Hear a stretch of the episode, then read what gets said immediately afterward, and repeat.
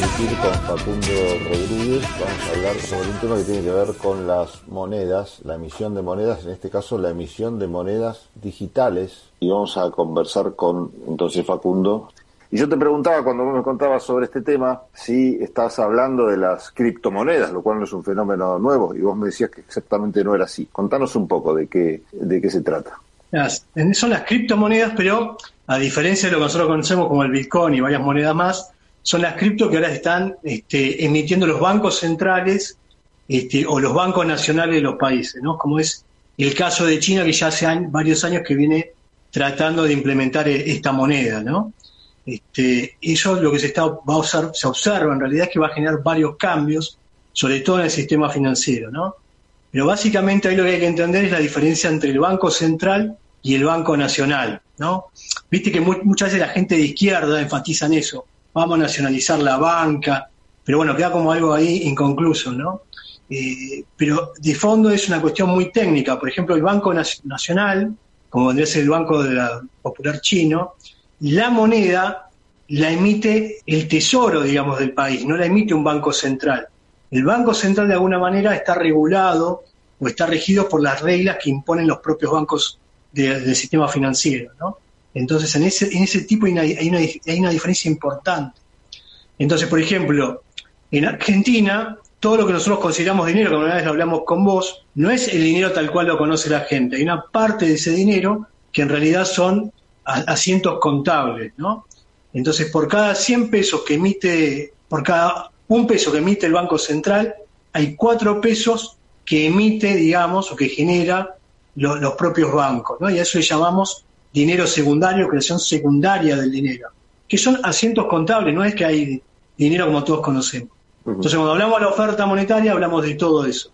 Ahora, ¿qué pasa? Cuando los bancos emiten ese dinero, lo que se genera es mucho riesgo sistémico. ¿Por qué? Porque están los bancos, están emitiendo dinero, pero también lo están gestionando. Se están fijando cuánto van a dar de préstamo, a quiénes les van a dar, si van a invertir en acciones, van a comprar bonos. Ellos tienen un manejo importante de la economía en ese sentido. Y ese manejo financiero que, hacen, obviamente, tiene una repercusión en la economía real. Ahora, ¿qué pasa? En el mundo, en esta pandemia, están todos los gobiernos prácticamente emitiendo plata, porque si colocan mucha deuda, va a pasar lo mismo que en la Argentina, van a defaultear. Entonces colocan algo de deuda y emiten. Y tiene un gran problema el, el mundo en general, y el problema es que las tasas son negativas, que con vos también lo hemos hablado en algún momento, ¿no? las tasas de interés en el mundo, la tasa de política monetaria, digamos la que coloca el Banco Central, son todas tasas negativas. Entonces, si hay más oferta de dinero, aumento la oferta de dinero, esa tasa aún va a caer más y va a ser más negativa. Y esa tasa negativa no sirve para reactivar la economía. Te hago una pregunta antes de que sigas avanzando para ir completando un poco la información.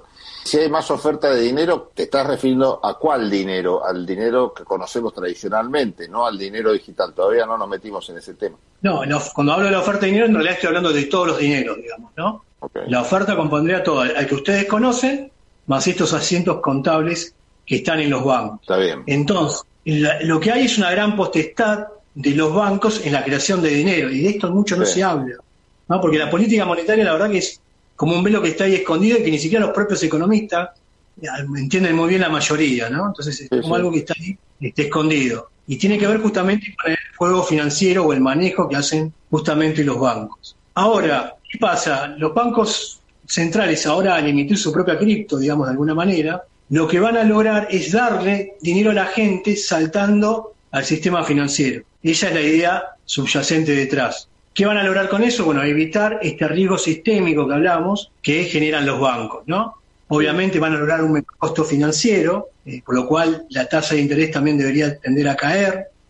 Y va a haber de lo que se habla, es una mayor democratización del dinero. Porque hoy el dinero para llegar a vos, por más que el Banco Central emite, el Banco Central no te lo da directamente a vos, pasa por los bancos, tiene que pasar sí o sí por el sistema bancario. Esto no es nuevo y en realidad lo que hay detrás es lo que muchas veces hablamos como cuasi moneda, ¿no? y es por eso que hacía esta diferencia entre Banco Central y Banco Nación. La cuasi moneda, ¿qué es? Es una moneda que no está respaldada por el Banco Central, sino que tiene reservas en oro, que tiene activos, sino que es el tesoro de un gobierno que directamente emite y dice, te voy a pagar, te doy el billete y te lo pago. ¿Está bien? Si se acuerdan los, viejos este, Le Cops, eran de la, época del 2001, 2002, ¿no? Bueno, la diferencia era lo mismo, era un billete, pero la diferencia, digo, cualitativa, importante, tenía que ver con quién lo firmaba, el presidente del Banco Central o el secretario del Tesoro de entonces. Esa es la diferencia. Básicamente, ¿por qué China lo implementa y no tiene problemas? Porque los chinos, ellos no tienen dinero como tenemos nosotros, justamente no tienen un sistema financiero. Recién ahora empezaron a implementar un poquito con esta apertura al mundo que hicieron, pero en realidad ellos tienen un banco nacional y ese banco nacional siempre estaba regido por dinero tal cual todos lo conocemos. No había una creación secundaria de los bancos. Sí. Esta historia es muy vieja en China porque la, la caída del imperio chino de más de 2.000 años, el primer presidente que tiene China, que es de muy corto periodo, en realidad es un presidente liberal que viene y es fogoneado de Estados Unidos, ¿no? Entonces el tipo forma en Hawái y justamente lo forman el partido de Abraham Lincoln, viste toda, toda esa gama, y el tipo conocía muy bien la historia que había tenido Abraham Lincoln con los famosos greenback, que no sé si los conoces. No, los greenback, bueno, los greenbacks son las primeras cuasi monedas que se emiten y que son consideradas a manera, de manera internacional, digamos que todo, todo el mundo las conoce, que justamente Abraham Lincoln para poder este, financiar la guerra necesita emitir esta cuasimoneda porque se da cuenta que no va a alcanzar con lo que tiene y los bancos le piden mucho dinero. Entonces lo que hace es emitir nuestros patacones, si querés, del 2001, lo emite y con eso logra financiar toda la guerra de secesión. Luego van pasando los años, lo rescatan y lo retiran. Pero bueno, eh, este presidente, el primer presidente chino, que se llamaba Sun Yat-sen, que no me lo acordaba, este, sabe de esta idea, trae, digamos, copia del sistema monetario de Estados Unidos, que había visto con, con estos greenback, y lleva a China. China va cambiando porque él, cae muy rápidamente, van cambiando distintos presidentes, luego toma el poder el Partido Comunista, pero la idea central del sistema monetario siempre fue el mismo. Entonces, ellos detrás de esto, de esta democratización que va a haber el mundo, que en parte vamos a empezar a ver, en realidad tiene una, paradoja que viene justamente de los chinos que nos vienen a democratizar el dinero, ¿no? Un país que es prácticamente comunista. Este, así que bueno, lo importante es entender que lo que va a generar, este, si empiezan a aplicar los distintos bancos centrales esta criptomoneda, es que va a haber una mayor democratización, democratización del dinero, se va a tratar en realidad de saltear al sistema financiero, va a seguir estando, no decimos que va a caer, va a seguir estando, pero lo que trata de ser el Banco Central es que esa masa de recursos que ahora empieza a mandar, de que no quede acá encajado en el sistema financiero, sino que vaya más a la economía real. ¿Está bien? Está bien y en esta situación pandémica, obviamente que es la herramienta que de alguna manera están todos necesitando,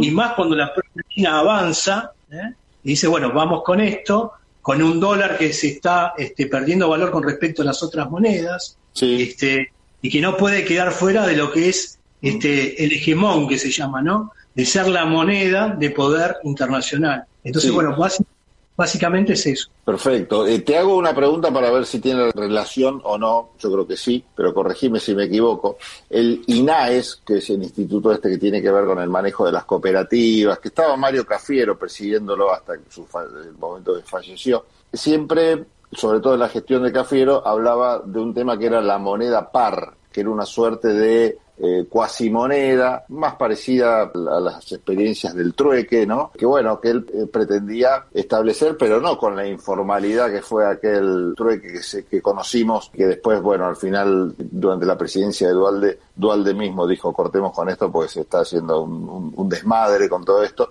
pero justamente porque no estaba organizando, organizado desde el Estado, ¿no? La moneda par sería una cosa así similar a esto que estamos eh, hablando. Claro, en realidad, a ver, la idea esta de la, de la criptomoneda de los bancos centrales es como, digamos, una cuasi moneda que, mm. si bien no tiene una, una, emisión detrás, digamos, este, de billete, va a estar. Hay que ver cómo determinan el valor de la moneda, ¿no? Sí, pero en realidad va a ser básicamente es eso.